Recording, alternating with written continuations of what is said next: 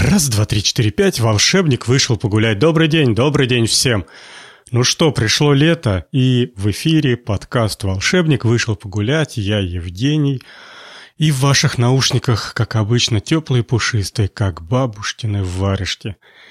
Тут поднакопились темы, более того, похоже, что это последний подкаст в этом сезоне, потому что пришло жаркое лето, как я только что сказал – а когда жаркое лето, подкасты писать тяжело, потому что закрываешь все окна, все двери, и тут стоишь... Да, я сейчас стоя записываю. Стоишь, потом обливаешься. В общем, придет сентябрь, придет в Волгоградскую область прохлада, тогда развернемся. Хотя, не буду зарекаться, может быть, если погода будет такая, как сегодня, и будет настроение, и темы подберутся, и т.д. и т.п., то, может быть, и выйду среди лета.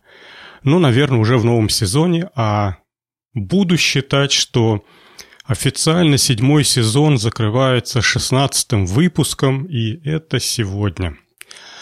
Прошли, прошел у нас... Прошел. Произошла у нас встреча выпускников.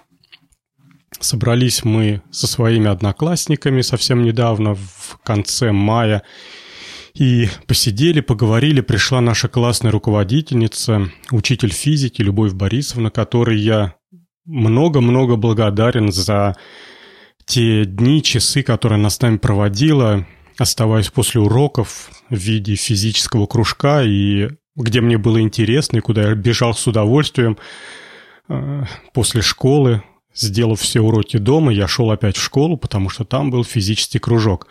Было классно, и было здорово увидеть своих одноклассников. Кстати, собрались, в общем-то, те, с кем я так или иначе пересекаюсь с той или иной регулярностью, либо я в курсе дел у этих людей. Увидел я там э, одного парня, которого очень давно не видел, и был рад увидеть, что он такой крепкий, возмужавший и крепко стоящий на ногах человек, в общем, радостно. Всех, кого хотел увидеть, увидел. Много, многих не увидел. Судьбы поразбросали по-разному. Даже такой парадокс произошел. Ну, не, пара, не парадокс, а удивительный случай. Э, два одноклассника моих по жизни... Так жизнь распорядилась, что один из них э, попал в тюрьму, а другой в этой тюрьме работал, ну, не охранником, но сотрудником тюрьмы. Они там встречались, и один э, считал западло подавать руку другому. Ну, в общем, жизнь, разбрасывает людей по-разному и строится по-разному. Собираясь к встрече выпускников, мне почему-то захотелось увидеть нескольких людей, которых я не видел буквально с 10 класса, а мы встретились спустя 25 лет. И вот я 25 лет не видел одного парня, Сергей его зовут, и очень интересная у него судьба – он всю жизнь бредил, грезил морями, плаваниями, пароходами. И, будучи восьмиклассником, тогда была школа десятилетки, учились э, до восьмого класса, потом э, старшеклассники оставались либо на девятый-десятый класс, те, кто хотел идти в институт, либо после восьмого уходили в техникумы, в училище, либо на завод, если кому-то больше ничего не хотелось. Этот Сергей после восьмого класса четко сказал, что два года терять в девятом-десятом классе смысла никакого нету, и его ждут в морском училище. Училище было в Ленинграде. Он после восьмого класса сдал экзамены, собрал пожитки, уехал, и, по большому счету, я его толком не видел. Как-то он один раз приезжал, была короткая встреча, и где он, что он, потерялось, и я задался целью как уже сказал, найти кого-нибудь из тех, кого я давно-давно не видел. И Сергея я смог найти. Полазил я по всяким одноклассникам, ВКонтактам и так далее, но наше поколение мало социализировано. Многие из, из нашего поколения не считают нужным оставлять следы после себя. В принципе, это абсолютно правильно и справедливо. Так вот, э, зато я нашел его сестру старшую, и Наталью я по школе прекрасно помню, она была старше на год или на два, и она была очень такая активная, она была комсомолка, причем была комсомолкой, активисткой, состояла как же это называлось-то, совет комсомола школы, ну, что-то вот такое, какое-то маленькая руководящая ячейка среди всех школьных комсомольцев. А мы в комсомол вступали, поэтому так или иначе с Натальей приходилось сталкиваться. Вот я эту Наталью нашел в «Одноклассниках». Увидел по фотографии, что да, это она. Кстати, она почти не изменилась, и я ее очень легко и быстро узнал. Я ей написал в двух словах, что кто я такой, кого я ищу. Она радостно и с удовольствием ответила. И спустя день или другой мне Сергей перезвонил. Оказывается, он теперь бравый капитан большого-большого танкера, водит свои пароходы по морям-океанам и на хорошем счету своей компании. Компания какая-то многопрофильная и занимается и судовыми перевозками, и строительством недвижимости. И чем только она не занимается, ну, в общем, такая – очень, очень круп, крупная, крутая компания. И Серега там капитан. К сожалению, с Серегой увидеться не удалось. Живет он не в Волгограде, переехал он в другой город, хотя не очень далеко, и время от времени он в Волгоград бывает, наведывается, но не в этот раз. Пообещал клятвенно, постучал в грудь кулаком, что как только он будет в Волгограде, уж теперь-то мы все свидимся, потому что и контакты есть, и телефонами обменялись. Ну, как говорится, дал слово «держи». У детеныша, у детеныша тут сессия, и он ведет себя немного неадекватно по этому поводу. То он сидит до полночи, зарывшись. Вот, кстати, знаете, учебники. Дитё год отучился без учебников. Полностью ему заменил интернет. Если какие-то страницы с лекциями ему нужны, он их берет из группы ВКонтакте, которая организована его колледжем. Как-то странно. Мне казалось, что учебник – это такая... Э, это такой магический амулет, который завсегда спасет. Но у них как-то не так. В общем, он по лекциям, по записям, по интернетам готовится. Но зато сейчас собрался, нарядился и пошел куда-то погулять на встречу с каким-то парнем. В общем, трудится, сдает, хотя, в общем-то, пока сдает. Нормально. Радует он меня, молодец. Пускай дальше идет, держись. Чувак, все будет хорошо. Тут э, сижу я, чуть-чуть рабочих тем, хотя не про работу, но тем не менее любопытно. Сижу я на работе, и приходит мне по скайпу сообщение от моего сотрудника, от моего коллеги. И в этом сообщении написано, что ну, он задает вопрос, есть ли у меня деньги на Яндекс деньгах, либо на карточке. А сообщение по скайпу пришло вот от человека, от Ростислава, я его ну, не знаю. Это мой коллега, это мой сотрудник, мы с ним вместе уже работаем не весь сколько знает лет. Я ему отвечаю, хотя немножко удивился, конечно, как-то никогда он не пользовался мной для заема денег, тем более в больших э, объемах. Я ему отвечаю, что на Яндекс деньгах денег нету, на карточке есть. После чего он мне пишет, что отправь мне 5000 рублей, я тебе верну завтра там, электронным образом. Я решил позвонить по телефону Ростиславу.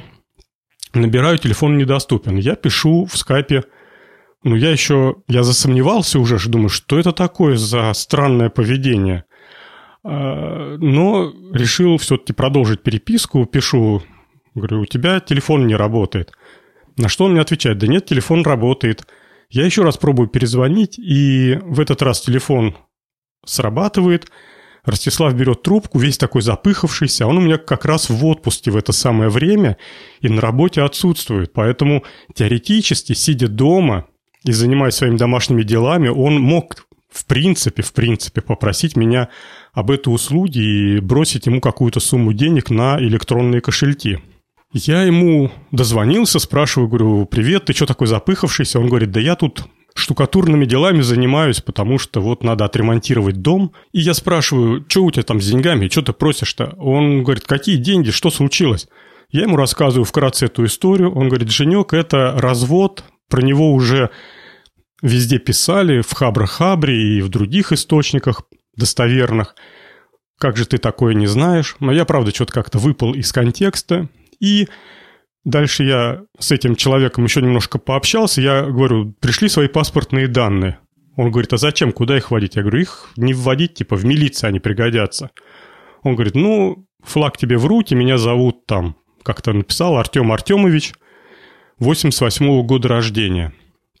В общем, взломали у моего коллеги скайп и пытаются теперь деньжат подзаработать.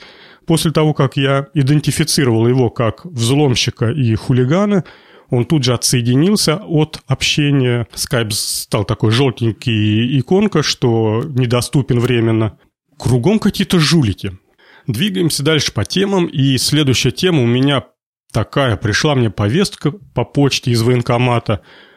К назначенному времени я пришел, давно я не был в военкомате, что-то как-то они меня не беспокоили, забыли про меня, а тут, смотри, вспомнили, ну, положено, пришел, э, выдали мне новое предписание для тех, кто далек от военных дел, это э, такой вкладыш. Физически это вкладыш красного цвета на красной бумаге напечатанный, который вклеивается в военный билет. В этом вкладыше, в общем-то, написано, куда бежать в случае повышенной готовности или военной опасности, и кем я буду в первые несколько дней, часов, пока формируются составы, отряды и так далее. В общем-то, дело правильное, и жизнь есть жизнь, и может случиться все, что угодно. Поэтому неплохо знать, куда бежать и что делать. Вклеили мне эту бумажку, а до этого у меня ее не было, и, как объяснила эта женщина из военкомата, что не было нужды в резервистах, а теперь нужда появилась, хотя она сразу же сделала оговорку, то ли их так учили, то ли по собственной инициативе, чтобы... Она меня попросила, ну вы только никак не связывайте это с Украиной. я сказал, да-да, понимаю. Э, вклеили мне это, значит, предписание, написали, что я буду преподавателем в военной части, которая относятся к железнодорожному транспорту. Удивительно, у них там распределение идет. Так, про между прочим, три года в политехе, сколько у нас была военная кафедра, нас готовили на мотострелков, на командиров мотострелкового взвода. Вот. Потом долгое время, пока э, после института я был там, совсем молодой, и военкомат часто интересовался мной, как я там жив-здоров, не уехал ли куда – я по предписанию был командиром отряда оповещения. То есть это те люди, которые помогают собрать, ну, в случае какой-то опасности, тревожности, собрать нужных людей в нужное время, в нужное место.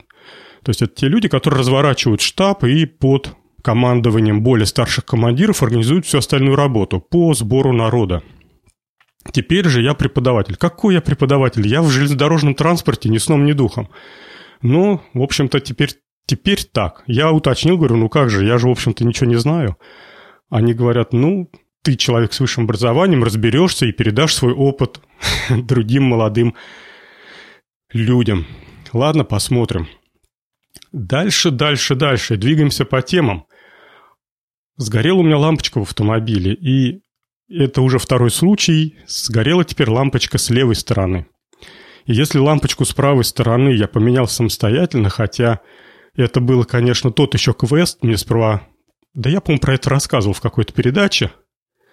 Мне пришлось посмотреть видео на YouTube, и после этого только я смог найти нужное место, откуда эту лампочку выкручивать. То левую лампочку я выкрутить не смог. Я как туда только руку не сывал, в общем, невозможно. Пришлось ехать в сервис. Приехал в сервис, и я видел, как это все делали, потому что не выгоняют, в общем-то, у нас из ремонтного бокса, можно стоять день за спиной и дышать в спину мастеру, хотя сам я этого терпеть не могу, но, в общем, у них как-то это принято. И мастера, видать, уже сработались, сжились, стерпелись с, таки, с такой необходимостью, что у них там стоят за спиной собственники своих лошадок. В общем, чтобы поменять лампочку, пришлось снимать воздушный фильтр, а это такая коробка размером с обувную коробку, такая здоровая дурь, из нее торчит два шланга, куча проводов к ней подведено электрических. В общем, мастер где-то минут пять ее снимал, и потом минут пять ее назад ставил, только ради того, чтобы открутить и назад закрутить лампочку. Как-то тут прям вот неудобно. И, ну, я, в общем-то, понял, я, наверное, в следующий раз сам предприму такой эксперимент. попробую. Но я вот не знаю, если я не соберу назад, ладно, это я шучу, конечно. Конечно же, я соберу назад. О чем вы говорите? Теперь дела волгоградские. Тут вокруг происходят разные события, много чего афишируется, много каких вещей преподносятся как успехи и т.д. и т.п., но есть и так называемые реалии. И вот об этих волгоградских реалиях я тут несколько темок записал. Ну, во-первых, неоднократно я рассказывал, что у нас тут за Волгой есть Волго-Ахтубинская пойма. В общем-то, это заповедник, это краснокнижная местность, это, в общем-то, легкий нашего города. Ну, в общем, это крутое место. Это место, которое находится между течением реки Ахтуба и течением реки Волга. И вот в этом промежутке, в этом месте находится куча озер, ериков. Это такие, такие речки, которые заполняются во время разлива. Куча прудиков и т.д. и т.п. И всегда пойма пополнялась водой вот буквально в апреле, мае, июне месяце, когда ГЭС Волгоградская ГЭС начинала сбрасывать воду, она сбрасывала ее безудержно, вода поднималась в берегах в Волге, ее становилось много, она заливалась в Ахтубу, Ахтуба переливалась и заполняла собой всю пойму. И этой воды хватало до конца года, и пойма переживала все это хозяйство до следующего года. Так вот, в этом году воду сбросили очень-очень мало, и пойма практически осталась сухая у моей супруги есть сотрудница, которая, у которой родственники живут в пойме и рассказывает, что в колодцах нет воды. Это обозначает, что ну, очень мало вбросили воды в пойму, соответственно, в почве мало воды, в колодцах мало воды. Люди в растерянности, такого никогда они не помнят на своей памяти. Ерики пустые, э, рыбу из одних луж руками, рыбу, раков, черепах – перебрасывают в другие лужи, потому что те буквально пересыхают на глазах. Воду не дали э, говорят по, по слухам, не знаю, насколько это правда, неправда, но, знаете, в, любой, в любом слухе есть доля правды.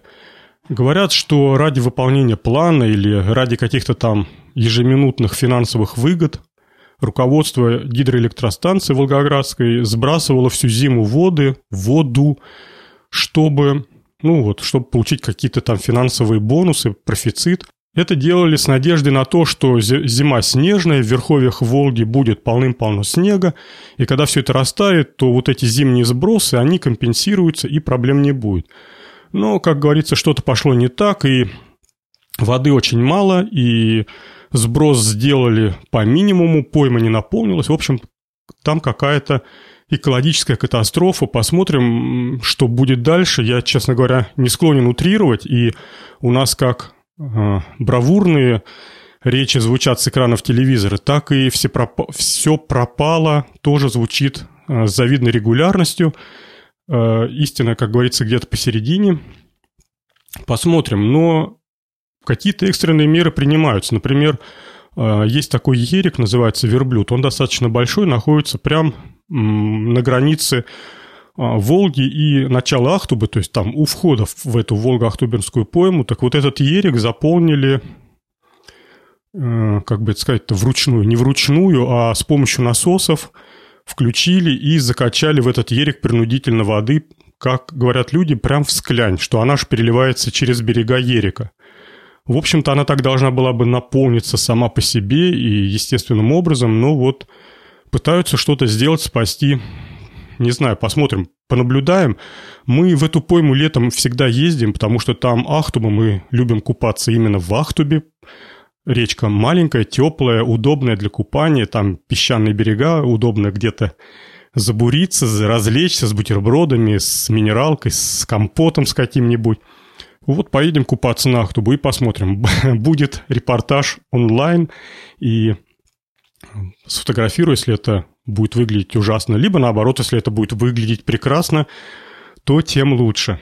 Ремонт дорог в Волгограде идет полным ходом. Так везде пишут в газетах и говорят по телевизору. Но самые главные трассы, самые главные магистрали, которые через себя пропускают тысячи, миллионы автомобилей в день, в неделю, они остаются как-то без внимания, везде дырки. Какой-то ужас, просто катастрофа. Волгоград – это просто какое-то сборище негодных дорог, и, не знаю, никаких уже нету сил ругаться и злиться на них. Начинающим водителям лучше начинать водить в Волгограде. После того, как он научится объезжать ямы, при этом э, смотреть по всем зеркалам, чтобы не вписаться в э, параллельно идущего водителя, в пешехода, еще куда-нибудь, то после такого опыта вождения, после такой практики, по-моему, начинающий водитель может ездить где угодно. В городе с хорошими дорогами он будет просто ас. И ничего ему не страшно будет. Дальше тут был праздник 9 мая, ну, был, у всех был хороший праздник, хороший день. Э, в Волгограде под это дело отремонтировали улицу Мира, и для тех, кто не волгоградец, я в двух словах скажу. У нас есть площадь павших борцов, где происходят все торжества в Волгоградстве. Это такая большая площадь, которая э, окружена с одной стороны гостиницами Волгоград и Интури, с другой стороны театром НЕТ, такой еще старый театр, он раньше был театр Горького. Вот. И в эту площадь от планетария до этой площади идет улица Мира. Там, ну не знаю, сколько длина, ну километр, наверное, будем считать. Длиной километр или метров 800 эта дорога. Вот ее все отремонтировали, закатали новым асфальтом, она была вся тоже в, ям, в ямах, в колдобинах. По тротуарам рассадили а, газон рулонный, чтобы его не вытоптали, окружили его заборчиком. Ну, в общем, сделали все очень красиво и цивильно. Единственное только... А, ну да, чтобы газон не пострадал, проложили систему полива. Единственное только, что наше волгоградское лето жаркое, непредсказуемое, и газон в некоторых местах уже начал желтеть. Но я уже хотел было гневно рассказать, что вот, сволочи, положили газон, лишь бы только отделаться, а теперь за ним не ухаживают. Но посмотрел повнимательнее, нет, вроде бы его поливают, и вполне себе допускаю, что какие-то куски газона просто не прижились. Посмотрим, посмотрим в августе. Если газон будет зеленый и живой в большинстве своих мест, в большинстве своих мест, то и не буду ругаться. Но на что я точно поругаюсь, так это то, что технику, которую пригнали для парада, для военного, а это были танки, гаубицы, ну, в общем, очень много военной техники, всякой такой на гусеничном ходу. Так вот, эту технику гоняли по свежевыложенному асфальту, и сейчас улица Мира, она, конечно, лучше, чем была, но когда по ней едешь, то а, автомобиль сотрясает такая мелко зернистая вибрация, а, которая спровоцирована вот теми гусеницами, которые оставили отпечатки в этом асфальте. В общем, хотя военные обещали, что по городу они будут ходить на специальных будут использовать специальные гусеницы или специальные защитные прокладки на гусеницы. Ну, в общем-то, что-то не сложилось, либо прокладки не нашлись, либо еще что-то, но асфальт они немножко поперфорировали. Дальше, дальше темы, дальше последняя тема. Дела подкастерские. Ну, я как сказал, скорее всего, это будет последний выпуск. Если я и выйду летом в эфир, то, ну, это и хорошо. Кстати, знаете, где меня искать? Да, это два сайта. Если что-то техническое, научно-техническое, это ok-podcast.ru, это там, где наш подкаст «Опытный на кухне», который, кстати, ушел в отпуск до сентября. Жарко летом писаться. Да и нужен передых, нужно собраться с мыслями, нужно поднакопить тем. В общем-то, Н нужно поднять своего малыша. Ушли мы хорошо. У нас теперь новый соведущий Владимир. Я очень рад. Это крутой и знающий парень, которого, с которым интересно разговаривать. И я думаю, что он приживется и будет у нас постоянным соведущим. Опытные на кухне ушли в отпуск, но сайт будет продолжать работать. Я буду стараться раз в неделю, раз в две недели что-то на сайт выбрасывать, то, что меня заинтересовало. Как бы вокруг меня жизнь продолжается, и интересная, техническая, научная никуда не делась, поэтому заходите на ok-podcast.ru, и там наверняка вы увидите что-то любопытное для себя. Я там, кстати, бросил такую тему, которая называется э, книги на лето, по-моему, или летнее чтение, забыл, как называется. Там мы собираем полезные книжки, которые имеет смысл почитать на летних каникулах э, для тех, у кого есть каникулы, либо в отпуске у тех, у кого он будет. И там уже народ начинает потихоньку собирать себе вполне себе приличную библиотеку, которую можно с удовольствием и правильно почитать. Так, второе место, где имеет смысл посматривать время от времени, это сайт, куда выкладывается этот подкаст, это petipen.ru. Есть у меня желание огромное записать один или два подкаста а, в линейке Тибибо. Это музыкальные подкасты с музыкальными обзорами. Я даже, наверное, скажу а, тему подкаста, которую мне очень-очень хочется записать. Это а, песни Димы Кузьмина. Это «Черный Лукич». И его с нами нет уже три года, наверное. Или четыре. Наверное, все-таки три. Тем не менее, песни я его люблю ничуть не меньше и продолжаю слушать. И это то теплое и доброе, что есть в моих наушниках, что есть в моем плеере, и навсегда останется в истории русской музыки как красивая лирика, как правильные стихи, как добрая музыка, как правильный человек, который всю жизнь э, который, даже не знаю, как насчет всей жизни сказать, но история, конечно, у Димки была а, удивительная. Начиная от того, что он носит три имени, на самом деле по паспорту то он Вадим, хотя всю жизнь просил его звать Димой, потому что имя Вадим ему страсть как не нравилось, а на всех пластинках он был лукичом, причем черным. И кончая тем, что последние годы жизни, когда несмотря на то, что пластинки выходили, и Черный Лукич продолжал что-то записывать и т.д. и т.п., работал, то он обычным рабочим по монтажу, вентиляции и кондиционированию. Ну, в общем, таким обычным работягой, который после работы приходил, в тетрадке писал а, свои гениальные песни и потом выпускал свои гениальные пластинки. Я, может быть, не знаю, конечно, может быть, я сейчас утрирую и идеализирую, но то, что я читал и слышал, это было именно так. И это тот же самый человек, который вместе с Егором Летовым в этом сибирском э, регионе писал песни для гражданской обороны, и э, знаменитая песня «Мы идем в тишине» по убитой весне, по разбитым домам, по чужим головам. Это же песня Димы Кузьмина, и это его слова, это его музыка, и то, что гражданская оборона долго и с удовольствием пела эту песню на своих концертах, так это вот благодаря тому, что Э, Черный Лукич когда-то был соучастником этой банды «Гражданская оборона».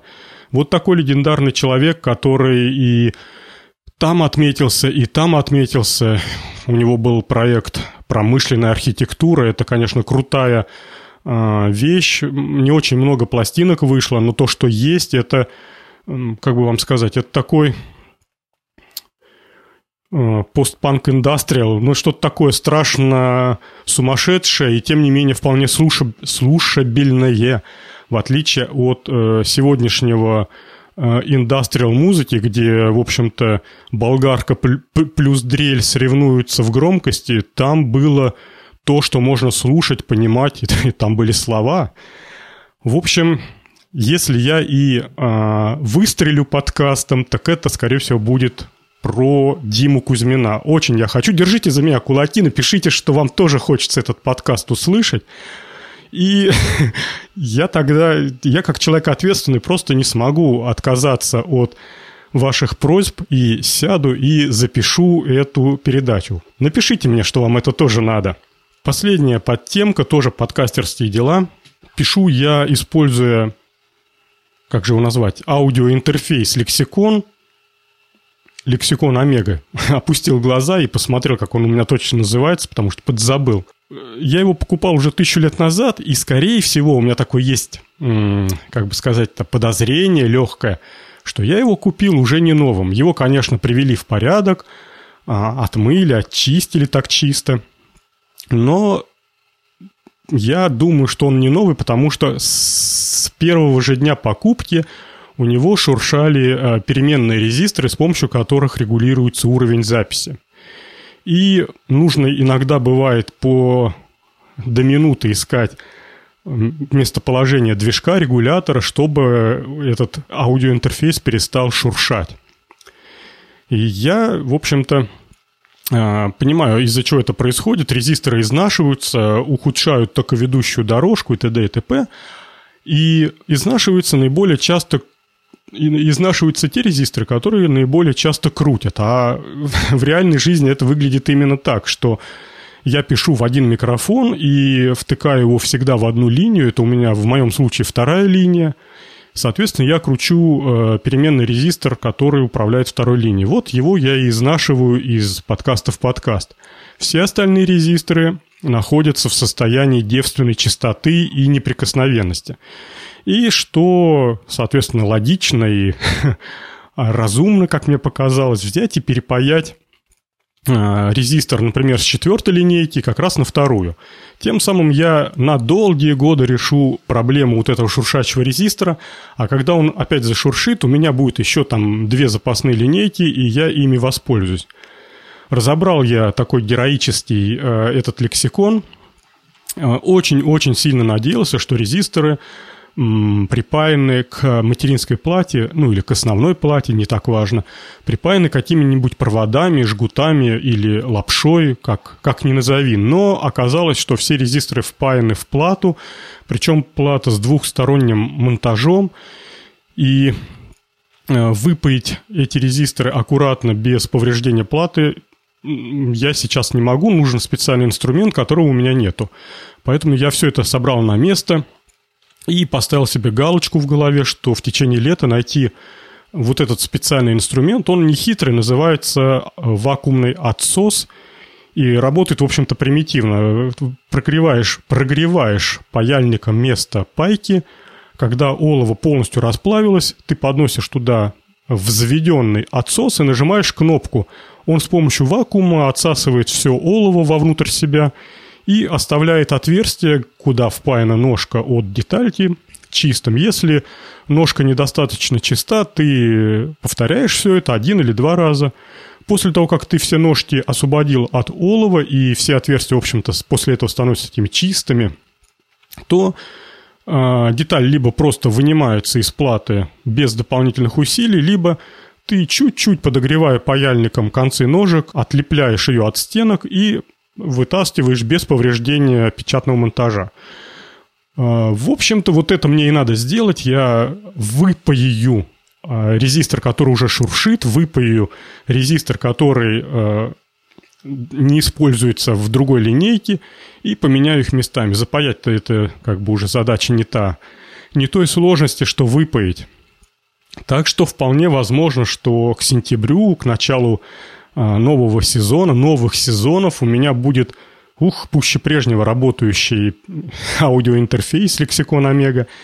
Ну, в общем-то, пока такие планы. А темы-то все закончились, и поэтому всем пока. С вами был Евгений, и подкаст «Волшебник» вышел погулять. Если не выйду в этом сезоне больше, то услышимся в следующем. Пока-пока, до сентября.